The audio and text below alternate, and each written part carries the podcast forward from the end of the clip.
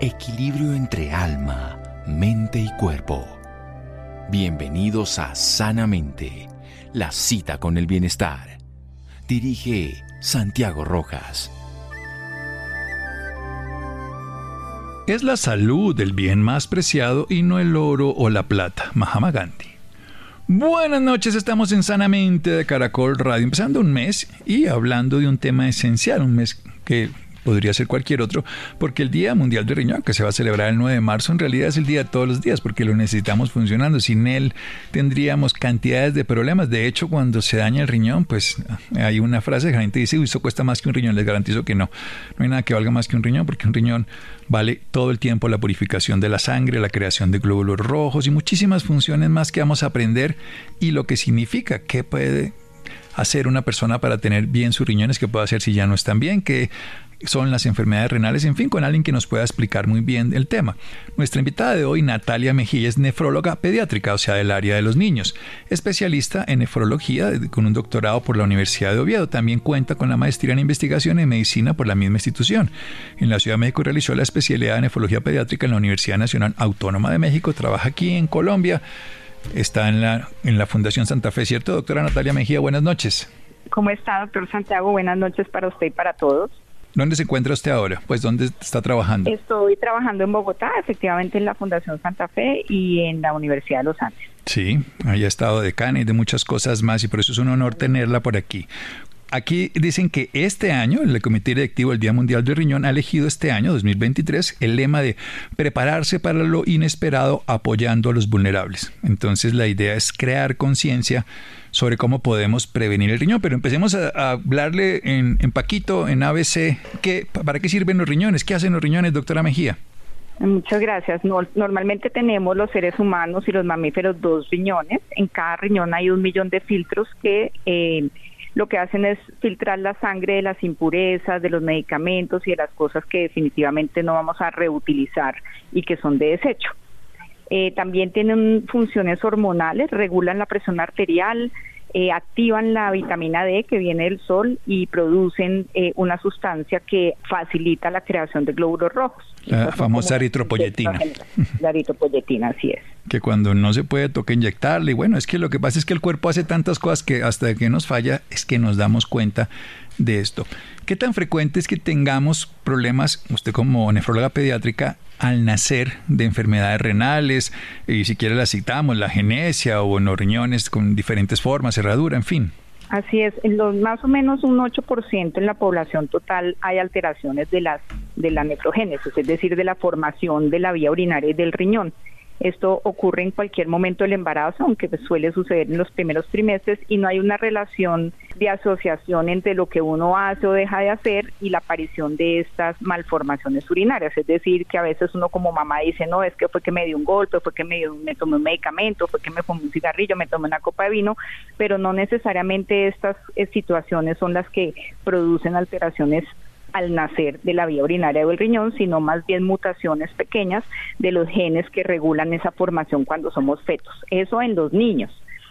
En los adultos las causas de enfermedad renal son mucho son adquiridas en, a lo largo de la vida y tienen que ver sobre todo con la diabetes y con la hipertensión arterial. Sí, son los dos grandes y es lo que vamos a hablar precisamente, los dos grandes temas que tenemos que pensar que ya no tenemos que pensarlo solo de adulto mayor, porque infortunadamente ya tenemos hipertensos en niños y tenemos diabéticos tipo 2 en niños, no solo el 1. De eso vamos a hablar después de un pequeño corte. Recordemos, 8% tienen que ver con alteraciones durante el proceso de embarazo y la gestación.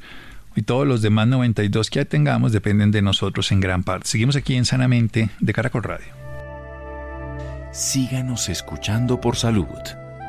Ya regresamos a Sanamente. Bienestar en Caracol Radio. Seguimos en Sanamente. Seguimos en Sanamente de Caracol Radio. A propósito de que en el mes de marzo se celebra y se habla del Día Mundial del Riñón, prepararse para lo inesperado, apoyando a los vulnerables y por eso quise entrevistar, no solo porque la conozco y la admiro, sino porque quiero hablar también desde los niños, porque a veces vemos las enfermedades renales en el adulto mayor, el adulto que tiene la hipertensión y la diabetes, que como bien nos decía nuestra invitada, la doctora Natalia Mejía, nefróloga pediatra, que trabaja en la Fundación Santa Fe y en la Universidad de los Andes, va a llegar las personas, pero también un 8% de la población puede tener trastornos en la nefrogénesis, unas mutaciones en los genes. Quiere decir que cuando está gestando se está produciendo esto. Recordemos que el riñón tenemos dos, aunque se puede vivir con uno, es un filtro que purifica la sangre, que limpia de impurezas, que regula la cantidad de, flujo que está ocurriendo y por eso tiene que ver en gran parte con la tensión arterial, con la transformación de esa vitamina que nos llega a través del sol, que es la vitamina D, y también tiene que ver con la producción de glóbulos rojos para llevar el oxígeno a través de una hormona que se llama la eritropoyetina. ¿Qué relación tiene el riñón con las suprarrenales? Porque también le podemos unir ahí un poquito. Las suprarrenales, como su nombre le indica, suprarrenales son dos glándulas, cada una está encima de cada riñón eh, que obtiene su efecto desde la aorta. Y, la relación es que hay una hormona que se produce en las suprarrenales, entre muchas otras, que se llama aldosterona, que actúa directamente sobre el riñón, reabsorbiendo sodio y por lo tanto agua. Entonces nosotros activamos las suprarrenales en emergencias como un choque, como una situación de peligro y una que hace eh, las suprarrenales sobre el riñón es ordenarle que ahorre agua y que ahorre volumen para no para no llegar a un choque de cualquier estilo. No está encimita, pero le ayuda precisamente para la función. Y si no le llega sangre al riñón y no le llega... También. Eso sería súper complejo. Bueno, pasemos entonces otra vez a su especialidad, a la qué ocurre en los niños con los riñones y cómo los podemos empezar a cuidar y luego vamos avanzando con la edad porque como bien nos dice, 8% vienen con algún tipo de trastorno renal, pero todo ese proceso puede ser transformado, incluso uno vive bien con un riñón, ¿cierto, doctora? Con un riñón sano. Perfectamente perfectamente y podemos vivir con un riñón. Por eso nosotros incentivamos y trabajamos la donación de donante vivo, la donación de un riñón, porque si fuera lesivo para el que dona el riñón, pues ni siquiera se propondría. Entonces nosotros normalmente nacemos con dos riñones, pero entre las alteraciones, malformaciones congénitas de la vía urinaria del riñón puede haber desde leves y transitorias, como simplemente un trancón de orina por el ureter, que se llama ectasia, hasta, por ejemplo, tener malformaciones de la, de la uretra, muesquitas en la uretra, reflujo de la vejiga hacia el riñón, eh, riñones muy pequeños y en término medio cosas que son menos graves pero que, que, también son alteraciones como los riñones en herradura, como los riñones ectópicos que son en otro sitio que donde deberían estar, que es en la fosa renal, displasias renales que son una acumulación de quistes en un riñón, em, en, en, uno de los riñones y, y, esas digamos como que son las adquiridas. ¿Qué, ¿Cuáles son como la forma de saber si uno está predispuesto a eso. Hay una presentación familiar, en el caso del reflujo, por ejemplo, el reflujo bésico ureteral, o sea, de la vejiga hacia el riñón. Si uno tiene un hijo o si uno es un paciente que tuvo reflujo, tiene posibilidades de tener hasta el 18%, del 18 al 25% de posibilidades de que o su hijo o, los hijos de su hijo o los hermanos de su hijo, o sea, los otros hijos tengan eh, reflujo ureteral también. Entonces tiene una presentación familiar. La mejor forma de detectar esto es con unas ecografías prenatales juiciosas, que uno vaya a su control prenatal y que el médico ginecólogo o radiólogo le haga una ecografía para determinar si los riñones del feto vienen en buen estado y donde tienen que estar. O sea, una ecografía que le hacen a la madre para su feto, para le puede determinar algunos problemas como este, que se esté devolviendo, como dice el 18-25% de origen familiar, o sea que ya por lo menos hay uno mucho más pendiente. ¿Cómo es la salud renal de los niños y cómo cuidarla? Ya que sabemos lo, importante que es un riñón, ojalá los dos para toda la vida cuando tenemos pacientes con alteraciones congénitas de la urinaria o adquiridas, eh, nosotros siempre le recomendamos, le digo yo la regla de los de, de choca esos cinco y choca esos cinco. La primera regla es comer cinco porciones de fruta, verdura al día. La segunda regla es tomar mínimo cinco vasos de agua al día, eh, no bebidas azucaradas ni jugos azucarados, sino agua. Eh, la tercera regla es eh, ir al baño a hacer pipí cinco días, cinco veces al día, porque si muchas personas o muchos niños se infectan por aguantar para ir al baño, entonces es muy importante tener esa higiene vesical de desocupar cinco veces al baño al día hacer cinco horas de ejercicio a la semana, sería la cuarta, y la quinta, que es la única que yo les les, les, les, les, perdono a los niños es hacer cinco minutos de meditación diario. Entonces esa es la regla de choque. Pero yo creo que hay que decir cinco minutos de juego gozoso. De juego, sí. Para el cerebro. Pero genial, esas cinco, choque esos cinco. Comer cinco porciones de frutas y verduras, cinco vasos de agua, cinco veces al baño hacer pipí, cinco horas de ejercicio a la semana, que es por lo menos una hora al día, y los cinco minutos de meditación, de juego, de diversión. Hablemos un poco. Sí, eh, usted hizo énfasis en una parte y yo quiero eh, meterme por ese lado. ¿Qué tanto la alimentación puede influir? El jugo, las gaseosas y toda esta cantidad de comida que, hablemos un poquito de esa palabrita, que tienen mucho sal, sodio. Sí, em, la sal y la sal mentirosa, como yo la llamo, viene en, en todo lo que son embutidos, la, la vitamina C chito, choqui, salchicha, salchichón, chorizo, todo eso que tiene, que necesita nitratos para poder ser em, embutidos, pues tiene muchísima sal mentirosa. Hay cosas como lo que no se daña, tiene muchísima sal porque la sal precisamente previene el daño de los alimentos. Entonces así le sepa uno dulce eh, trae muchísima sal. Voy a poner un ejemplo, los enlatados. Los melocotones enlatados son muy dulces, pero tienen un contenido de sal altísimo. Entonces la sal o cloruro de sodio, pues uno puede mirarlo cuando ve las etiquetas y ver que, que, que, el sodio no, mm, no, no exceda eh, valores que si uno suma todo el día, todo, todo lo que se toma de sal al día no exceda más de 2.000 miligramos, o sea, 2 gramos al día es una dieta hiposódica, es una dieta sana para cualquier persona que sufra o no del riñón. Cuando sufrimos del riñón, sí, y, eh, el consumo de sodio es más o menos de un gramo al día, que equivalen a una de esas bolsitas que nos ponen en los restaurantes de sal en la bandeja. Eso es un gramo de sodio. Pero quiero volver a hacer énfasis y quiero que usted vuelva y lo diga, porque nosotros creemos, no, yo no le echo sal a la comida. Pero... Claro, uno no le echa salero, pero las, los alimentos ya traen una sal propia, no hay que salarlos.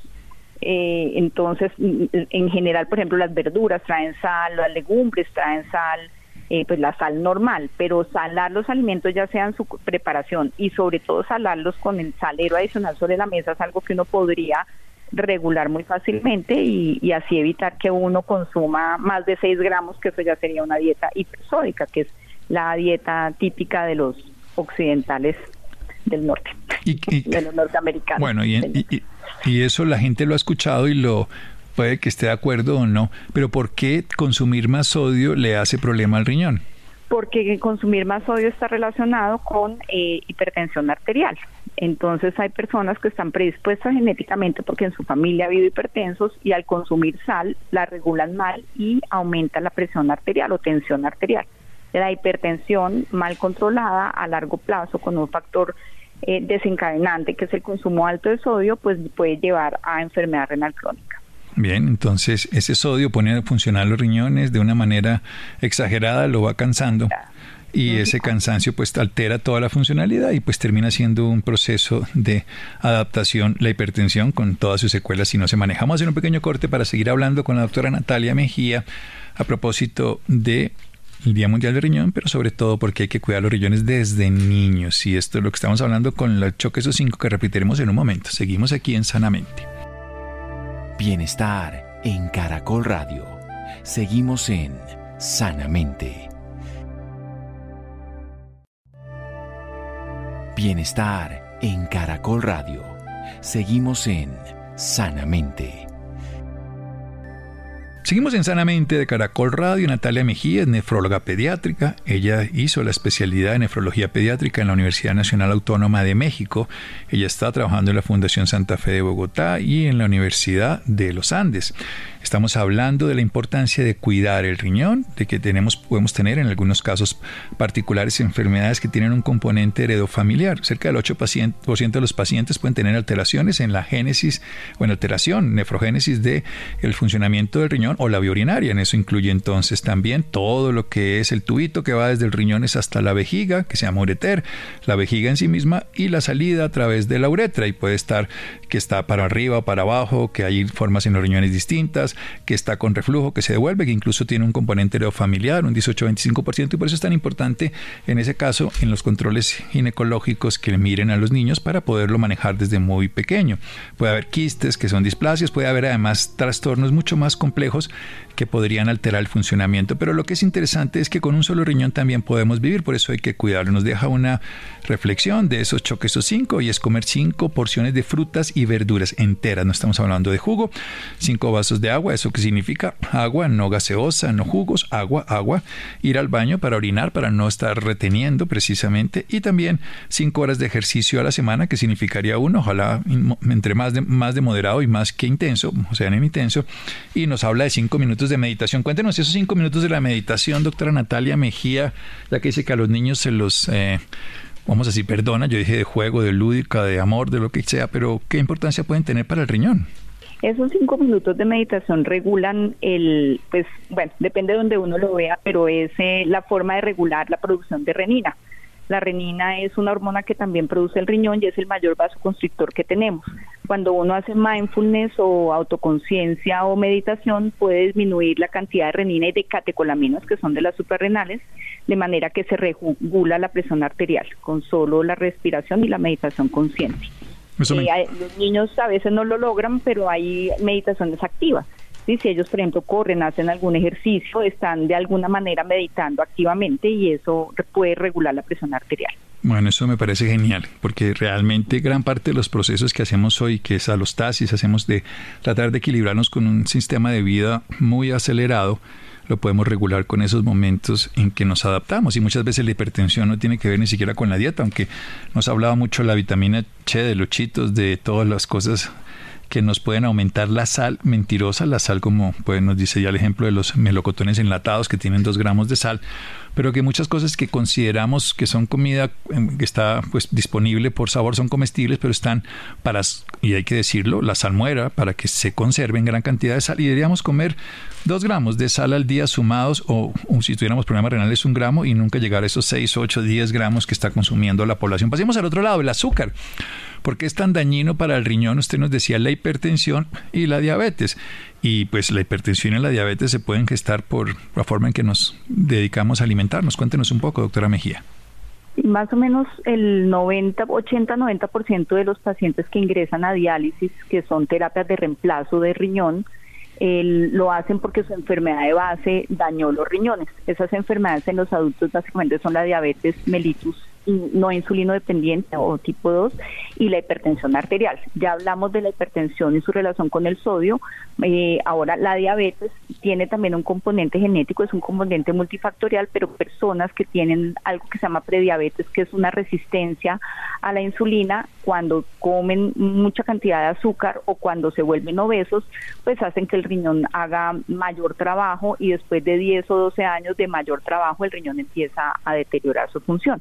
Como si a usted le regalan un carro y, bota aceite, pues al principio le funciona, pero tarde o temprano el motor se funde.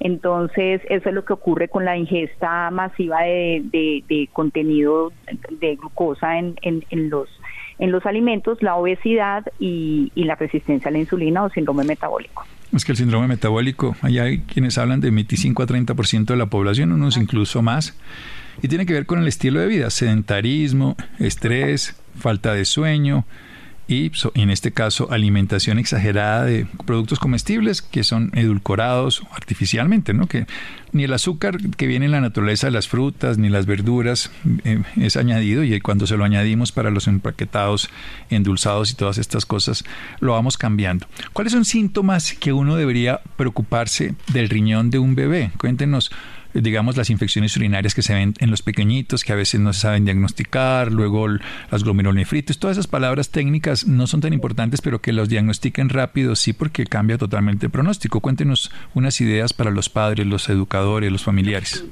Sí, lo primero es tener en cuenta que las pequeñas dilataciones de la vía urinaria o riñones dilatados, como le dicen a las mamás gestantes, la mayoría son transitorias, pero si a uno le dijeron de mamá gestante que tiene una dilatación, es importantísimo hacer una ecografía por lo menos 10 días o más de, haber nacido el bebé nuevamente y mirar que sí se trata de algo transitorio. No son muy frecuentes las situaciones quirúrgicas del pero si tiene una situación quirúrgica que pasa inadvertida o que uno no le puso la suficiente atención, puede terminar perdiéndose ese riñón. Eso a los pequeñitos. A los de menores de dos años hay que estar muy pendientes de la fiebres e intermitentes no explicadas. Usted tiene una fiebre y no le, no le descubren una otitis, tiene una fiebre y no es una varicela, tiene una fiebre y no es una amigdalitis, y, y, le dan antibióticos recurrentes para esas fiebres, pero sin tener un motivo para una etiología o una verdadera causa identificada, pueden tratarse infecciones urinarias recurrentes que pueden cicatrizar los riñones a largo plazo. Eso en los lactantes. Y en los grandecitos, pues la, los hábitos de vida saludable previenen la obesidad, previenen la hipertensión, previenen estas causas de más adultos de enfermedad renal, pero se pueden detectar algunas otras que son adquiridas como las glomerulonefritis cuando uno ve coloraciones diferentes en la orina, color tipo Coca-Cola, una orina color agua panela, una orina con mucha espuma como si hubieran echado jabón en la taza, o hinchazón de los párpados en la mañana, que a, pesar de que se le pase durante el día pueden ser eh, situaciones para estar alerta, o por ejemplo niños que venían muy bien en el colegio y que de repente empiezan a tener un deterioro marcado de la del desempeño escolar con dolor de cabeza pueden estar sufriendo hipertensión. Entonces esos son signos muy sutiles, pero que uno de papá tiene que estar atento porque pueden ser manifestaciones de enfermedad renal. Bueno, por eso es tan importante descubrirlas a tiempo, porque en medicina eso es un factor pronóstico fundamental, los diagnósticos tempranos. Quiero irme al otro lado de la historia. Hemos hablado de comida, por supuesto, no comida chatarra, no comida que llena de sodio, de sal, sal falsa o edulcorada que va alterando. Pero hay una costumbre muy cotidiana y es el uso de medicamentos que se dan que para la fiebre, que para el dolor, que incluso para la gastritis. Eh, ¿Qué tanto los medicamentos? Usted nos decía que el riñón era un filtro para las sustancias que están en la sangre, entre eso los medicamentos. ¿Qué tanto pueden influir en las fallas renales, en dañar el riñón, en alterar? Porque nos ha hablado de diabetes hipertensión, pero hablemos de esta partecita. No es una causa tan frecuente en enfermedad renal crónica, pero sí en injuria renal aguda, el que los medicamentos causen una disminución de la función renal. Eh, si uno se pone a ver todos los medicamentos se filtran por el riñón y todos eventualmente pueden producir algún daño renal, pero hay unos que se caracterizan y que conocemos que deben tener un cuidado cauteloso. Entre ellos están los antiinflamatorios no esteroideos, que son todos aquellos que usamos para el dolor, ibuprofeno, meloxicam, eh, piroxicam, nimelsulide, eh, todos estos que son antiinflamatorios son muy buenos para el dolor, pero eh, pueden producir eh, toxicidad renal, entonces hay que consumirlos de manera moderada, solamente cuando se necesita un efecto antiinflamatorio más que analgésico. Y eh, un tip que yo les doy es que tomen mucha agua, porque es eh, cuando tomen antiinflamatorios, cuando sea necesario tomar antiinflamatorios, porque una de sus de la forma como dañan el riñón tiene que ver con el volumen, entonces es mejor tomar agua. Hay otros como unos antibióticos que usamos para de forma intravenosa, eh, hay otros eh, antibióticos que se usan de forma oral, eh, hay otros como los quimioterápicos que también son altamente nefrotóxicos, pero pues uno tiene que ver si necesita el medicamento, pues lo tiene que, que usar, pero sí hay que estar chequeando la función renal y tomarlo con moderación o como está prescrito. Bien, esto es importante. Los medicamentos deben ser formulados por el facultativo y tomarse por el tiempo que se medicaron. La quimioterapia, pues por supuesto por el oncólogo, los antibióticos por el médico, el pediatra, el que sea. Y los antiinflamatorios, pues cortos periodos, pero nos recomienda el agua. ¿Quién no debería tomar mucha agua? ¿Cómo sabemos si una persona, porque es una recomendación, entre sus cinco, de hecho que esos cinco están, pero, pero hay pacientes...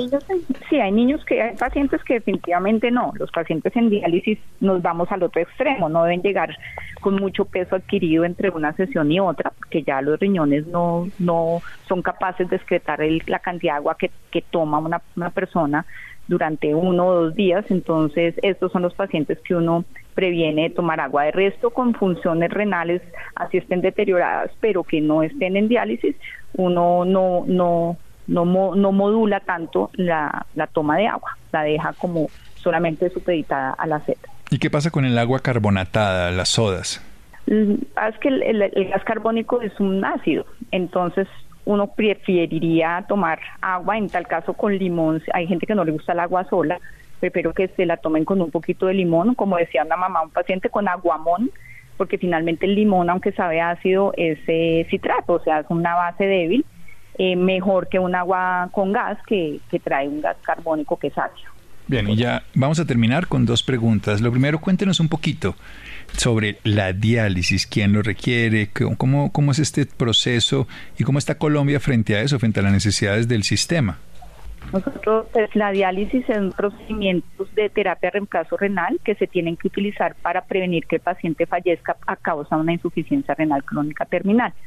La enfermedad renal tiene cinco estadios y los pacientes que llegan al quinto estadio se, clasifican como insuficiencia renal crónica terminal, que quiere decir terminal los riñones, no terminal el paciente, y eh, se les ofrece tres tipos de terapia sustitutiva, o la diálisis peritoneal, o la hemodiálisis, o directamente un trasplante renal.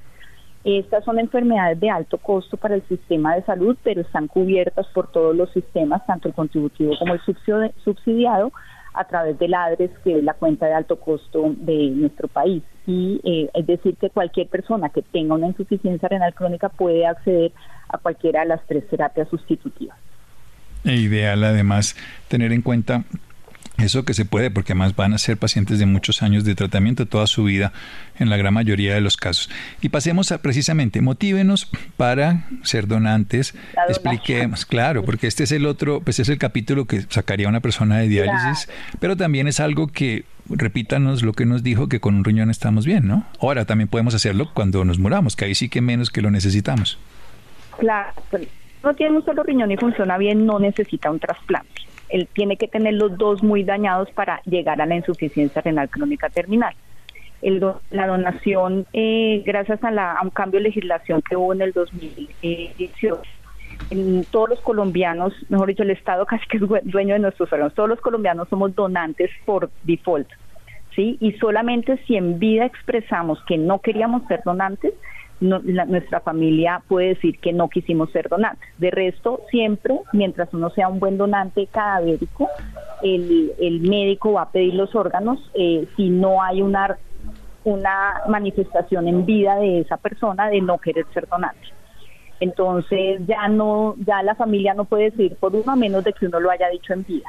Eso ha aumentado la, la tasa de donación en nuestro país. En este momento más o menos tenemos 4.000 personas esperando un riñón y, no y, no salimos de, más de 200, 300 trasplantes por año en toda Colombia. Entonces, la, lista se va acumulando, las enfermedades, la gente vive más tiempo, la gente em, se va acumulando esa lista de, receptores y, la donación tiene, tendría que moverse más. Y como usted bien lo dice, uno ya con muerte cerebral, pues poco, poco puede hacer por uno mismo, entonces qué mejor que favorecer hasta 50 personas se pueden ver favorecidas de la donación de un solo donante. Sí, porque no solo sería riñón para decirlo en este caso, pero estamos en la en el momento del riñón. Excelente. Tenemos el sistema acoge a todas las personas y las puede tratar. Tenemos cómo cuidarnos y tenemos cómo dar nuestros riñones al final de la vida o compartirlos con un familiar, un ser querido que igual vivirían dos de una manera adecuada. Doctora Natalia, ¿dónde podemos saber más de usted? ¿Páginas web? ¿Alguna cosa que usted nos quiera dejar? ¿Alguna red social? Yo tengo Instagram, ahí pongo muchas cosas de prevención de salud renal y de eventos de salud renal que hago asociados a la a la Universidad de los Andes y a la Fundación Santa Fe. De hecho, ahorita precisamente por motivo del 9 de marzo, Día Mundial del Riñón, que está enfocado a la vulnerabilidad, es decir, sobre todo a los niños, vamos a hacer un evento en la en el centro de prácticas de la de la Universidad de los Andes y en mi Instagram que es namega 2020, arroba Namega 2020, pueden tener la información para quienes quieran asistir. Es un evento gratuito eh, dirigido a personal de salud para entender la prevención de la enfermedad renal. Pero yo ahí pongo mucha información de interés para el público. Namega 2020. Arroba Namega 2020 Instagram, la doctora Natalia Mejía, nefróloga pediatra de la Fundación Santa Fe de Bogotá, nos habló y nos ilustró sobre el tema de la prevención del riñón. Doctora Mejía, muchísimas gracias, descanse. Muchas gracias, doctor Rojas, y feliz noche a todos. Feliz noche, seguimos en Sanamente de Caracol Radio. Síganos escuchando por salud. Ya regresamos a Sanamente. Bienestar en Caracol Radio. Seguimos en Sanamente. Seguimos en Sanamente y el turno ahora es para hablar contra la lucha contra el VIH. ¿Cuáles son las nuevas pruebas, o mejor, autopruebas, que se conocen para la detección y el diagnóstico temprano de esta condición? Por eso hemos decidido invitar al doctor Carlos Álvarez. Él es un epidemiólogo, vicepresidente de la clínica Colsanitas y miembro de la Asociación Colombiana de Infectología. Además, en abril fue nombrado por la Organización Mundial de la Salud como coordinador nacional de estudios sobre el COVID-19 en Colombia. Doctor Carlos Álvarez, muchísimas gracias por estar con nosotros en Sanamente.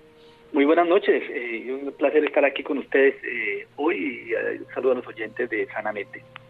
Doctor, antes de entrar a hablar sobre estas autopruebas, ¿por qué no hablamos un poco de cómo podemos definir el VIH? ¿Cómo quienes aún no saben un poco sobre esta condición, cómo podemos definirlo? Pues bueno, es un buen punto porque ahora que hablamos de epidemias, estamos eh, hablando todos los días ahora en estos días de la viruela simiana y hace poco tiempo de la viruela de, la, epidemia de la COVID-19, pues recordemos que esta también es una epidemia que empezó en 1980, en la década de los 80 del siglo pasado, es decir, ya tenemos más de 40 años eh, y, ha afectado a muchas personas en el mundo, eh, causando mucho sufrimiento y muertes, ¿no? Y todavía no lo hemos eh, podido contener. Es una epidemia que a veces, como no se habla de ella, pareciera que ya se, ya se acabó, pero desafortunadamente no es así. Ha habido mejoras en la tecnología para lograr una mejor diagnóstico y tratamientos, pero desafortunadamente todavía hoy, después de 40 años de su aparición, todavía no tenemos una cura para esta infección. Doctor, pero lo cierto es que lo que vivíamos en los 80 o lo que se vivió en los 80 no es lo mismo que se vive hoy día, ¿no? Hoy día las personas que viven con VIH, eh, con un estado serológico como indetectable, pueden tener una vida y una muy buena calidad de vida además. ¿Qué tan importante para que eso sea así es conocer el estado serológico? ¿Qué tan importante es que todas las personas en el país se realicen constantemente las pruebas de VIH? Pues mire, es supremamente importante porque efectivamente, como usted lo plantea, eh, lo que ha cambiado de lo que empezamos a ver eh, en la década de los 80 ahora es que eh, pues tenemos ahora, conocemos la enfermedad, sabemos cómo, cómo tratar las complicaciones que se producen a partir de ella. Recordemos que este virus lo que hace es bajar las defensas de las personas y hace que poco a poco van perdiendo esa capacidad de defenderse contra otras enfermedades infecciosas se llama síndrome inmunodeficiente adquirida, porque lo que se hace es que se adquiere esa, eh, esa pérdida de la de mejor, se, se, pierde esa, esa capacidad para defendernos y lo que hace es que las personas a medida que avanza la enfermedad pueden tener eh, riesgo de infectarse de otras cosas e incluso otra función que se nos olvida que hace el sistema de defensa es protegernos de las células cancerígenas y por esto estas personas eh, que conviven con VIH también pueden tener riesgo aumentado de tener enfermedades de tipo neoplásica, es decir, de algunos tipos de cáncer. Y lo que ha cambiado justamente es que a medida que tenemos ha pasado el tiempo hemos conocido mejor mejores tratamientos. Recordemos que cuando empezó los tratamientos para el VIH eran medicamentos que tenían muchos efectos secundarios, eran muchas tabletas, ahora tenemos eh, opciones de tomar una tableta al día, por ejemplo, e incluso una, una inyección una vez al mes o, o cada dos meses. Pero para poder tener acceso a esos medicamentos eh, y poder eh, tener una, una vida, como usted lo plantea, que además es así completamente, de acuerdo con usted, en que las personas tienen una vida normal, eh, se siguen su vida sin ninguna complicación, siempre y cuando pues estén diagnosticados y estén tratados adecuadamente. Doctor, ¿hay algún tiempo específico? ¿Cada cuánto deberíamos hacernos las pruebas? Es una muy, buena pregunta porque eh, eh, diríamos que la, la infección por, por este virus no es no es que aparezca al azar, no, no aparece en el, no, no se contagia uno por el aire como el caso del, del virus del SARS-CoV-2, el causante de la COVID-19, sino es un virus que generalmente se transmite por vía sexual, por contacto sexual y por eh, contactos con secreciones que contengan sangre y, con, secreciones sexuales entonces hace que la manera como uno se contagia, pues como acabo de decir, y por eso la posibilidad o la manera que uno se debe hacer pruebas depende mucho de su comportamiento sexual, dependiendo de sus conductas sexuales, algunas de más o de menos riesgo para contagiarse, pues debería hacerse con más o con menos frecuencia. Entonces, casi que a veces se estigmatizó al comienzo de la epidemia algunos grupos poblacionales, pero en realidad las personas que tenemos vida sexual activa, pues deberíamos hacer pruebas de VIH eh, las pruebas de VIH porque justamente el principal factor de riesgo en Colombia y en el mundo en este momento es tener una vida sexual activa. Doctor, yo quiero que ya empecemos a hablar sobre las autopruebas. ¿Qué son las autopruebas y cómo quizás estas pueden ayudar en la detención o quizás también un diagnóstico temprano para que sea eh, las personas vivan en ese estado de indetectable, intransmitible, mucho más pronto, ¿no? Sí, yo creo que aquí es un punto importante tener presente que en Colombia todavía eh, hay muchas personas que pueden estar eh, contagiadas o, tener, convivir con el virus del VIH y no saberlo siquiera. más o menos los datos del país, eh, estamos hablando que al menos unos 60 mil personas pueden estar, saber, pueden estar con el virus y no saberlo. Entonces, justamente uno de los eh, puntos importantes para disminuir eh, ese, esa cifra es que más personas tengan acceso a las pruebas y adicionalmente puedan saber con mayor rapidez cuál es su estatus serológico, que llamamos así, es decir, saber si tiene o no tiene VIH y de esta manera poder acceder al sistema de salud y poder acceder a todo lo que hemos venido hablando de medicamentos y el tratamiento médico. Recordemos que en Colombia el, tratamiento médico y toda la, atención integral de, las personas que conviven con VIH está incluido en el sistema de salud. Entonces, casi que para hacer lo que necesitamos es saber si realmente eh, tenemos o no tenemos VIH. Eh, Doctor, pero específicamente hablando de estas autopruebas, ¿significa que va a haber de alguna forma un elemento que yo pudiese comprar en una farmacia, en un lugar que vendan, eh, bueno, todo este tipo de medicamentos o temas farmacéuticos? Yo voy a poder comprar una prueba y así como quizás algunas mujeres se hacen pruebas de embarazos caseras, yo podría hacerme una prueba o un test para saber eh, si tengo el virus del VIH de manera casera, o sea, podría yo mismo hacer esta, eh, esta prueba, esta comprobación? Sí, esa es justamente una de las, de las novedades que ya han eh, empezado a, aparecer en el mundo y que en Colombia desde el año pasado se empieza a recomendar por, expertos eh, para el manejo de VIH y es que eh, el hecho de tener una prueba en el cual yo mismo me haga la prueba o, no necesariamente tenga que ir a un hospital o a una clínica para hacerme la prueba o solicitársela a un médico, pues es, hace que sea mucho más fácil el acceso a esa posibilidad de diagnóstico. Entonces, cuando hablamos de las autopruebas no es otra cosa que lo que usted acaba de comentar, que ya hay pruebas de extremadamente buena calidad. Que, ¿Qué quiero decir con esto? Que cuando la persona se hace la prueba y sale positiva porque es positiva y si sale negativa porque es negativa. Y a eso me refiero con la, calidad de las pruebas. Y son pruebas que se las pueden, se pueden hacer eh, las personas en el territorio colombiano y creo que es un gran avance para el diagnóstico eh, y precoz de las personas que, que quieran hacerse la prueba, porque como usted lo planteaba y también yo también, eh, pues es importante que, que cuando tenga alguien una duda o, quiera saber, pues se puede hacer la prueba sin tener eh, ningún tipo de, limitaciones o dificultades para podérsela hacer.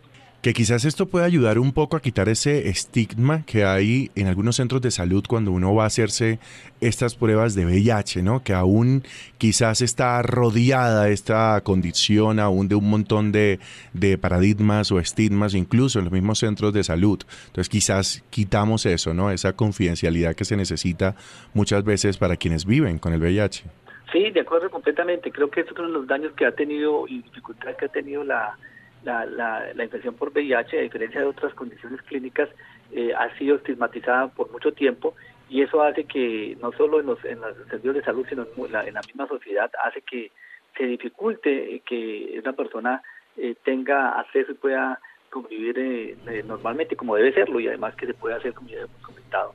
Entonces yo sí creo que este tipo de pruebas facilitan eh, poder, poderse hacer de una forma confidencial y que cada cual eh, pueda tener e-, ese acceso de manera fácil, eh, sencilla y poder conocer su estatus y ya tomar decisiones acorde a la atención en salud, que obviamente lo importante es que una vez sepa su diagnóstico, pues rápidamente pueda acceder al sistema de salud para poder tener la asesoría y el tratamiento correcto. Basta decir, doctor, que las EPS, ¿no? Su EPS tiene que cubrir todo el tratamiento del VIH, o sea que tan pronto usted conozca su estado serológico, inmediatamente debe empezar tratamiento con su EPS. Sigamos hablando de beneficios de estas autopruebas de VIH. ¿Cuáles podrían ser? Bueno, ya hablábamos previamente de la confidencialidad, ya hablábamos de que podrían eh, incurrir mucho más pronto en el tratamiento, pero no sé, doctor, si usted tenga otros beneficios que las autopruebas puedan eh, ayudar en la detección y en el diagnóstico temprano del VIH? Yo creo que la rapidez, ¿no? Estas, estas pruebas diagnósticas son pruebas también que se hacen eh, de manera rápida, es decir, rápidamente la persona puede tener eh, el resultado, en el, cabo de unos minutos puede tener el resultado de, su, de, su prueba, saber cómo está, como, como yo, yo usted lo, lo dijo muy bien, y es muy parecido a lo que uno vemos actualmente con las pruebas de embarazo. Una, una mujer que quiere conocer su estado de gravidez puede hacerse la prueba, ir a una farmacia y, y puede hacer y tener claramente ese resultado. Aquí inicialmente pues también se va a hacer a través de, eh, todo lo que llamamos técnicamente algunas eh, organizaciones de base comunitaria que también pueden tener eh, la posibilidad de hacer las pruebas. No se requiere en este momento para hacer pruebas pues tener ser un, profesional de salud, sino personas que son previamente capacitadas también que lo pueden ofrecer estas pruebas. Y claramente cuando una persona se hace la se hace la, la autoprueba, después habrá pruebas confirmatorias, como está reglamentado en el sistema de salud, pero eso es un tema ya técnico que no tiene ninguna eh, importancia para la persona cuando se hace la prueba inicialmente, sino que definitivamente pues es la manera como se accede al sistema de salud.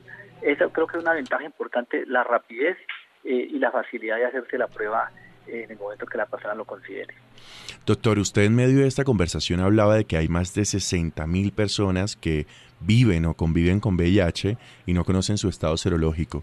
Yo quiero que por esta última intervención suya sea conversando sobre la importancia de que hablemos con nuestras parejas sexuales, con nuestra familia, que hablemos sobre este tema para ver si de una vez por todas quitamos todos esos estigmas que rodean al VIH. ¿Qué tan importante es hablar de estos temas en el hogar, eh, con la familia, con la pareja?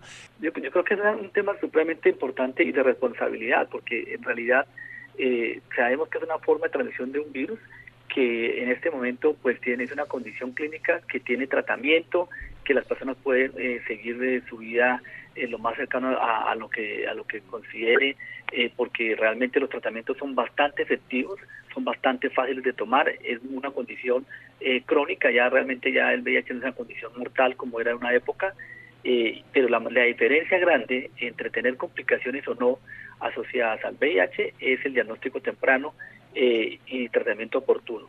Cuando no cuando no hacemos un tratamiento no le tenemos el mito de no hacernos pruebas eh, para saber si tenemos alguna u otra infección. Y aquí hago el llamado que las enfermedades de transmisión sexual siguen ahí y es una responsabilidad pues eh, conocerlas y, tratarlas porque la mayoría tienen tratamiento no solamente el VIH sino también la sífilis que también hemos visto un incremento importante la hepatitis B la hepatitis C eh, y otras enfermedades de transmisión sexual en el cual es muy fácil hacer el diagnóstico y poder hablar con, una pareja que, que va a tener relaciones sexuales y plantearse ese, esa posibilidad de riesgo y, y, protegerse eh, inicialmente y hacerse las pruebas. Básicamente creo que es algo de la lo que debería ser algo común en la conversación de una relación de pareja.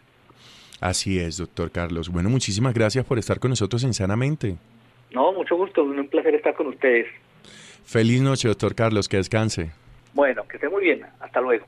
Bueno, Isidro, muchas gracias. Gracias a Mario, y Ricardo Bedoya. Quédense con una voz en el camino con Ley Martín. Caracol piensa en ti. Buenas noches.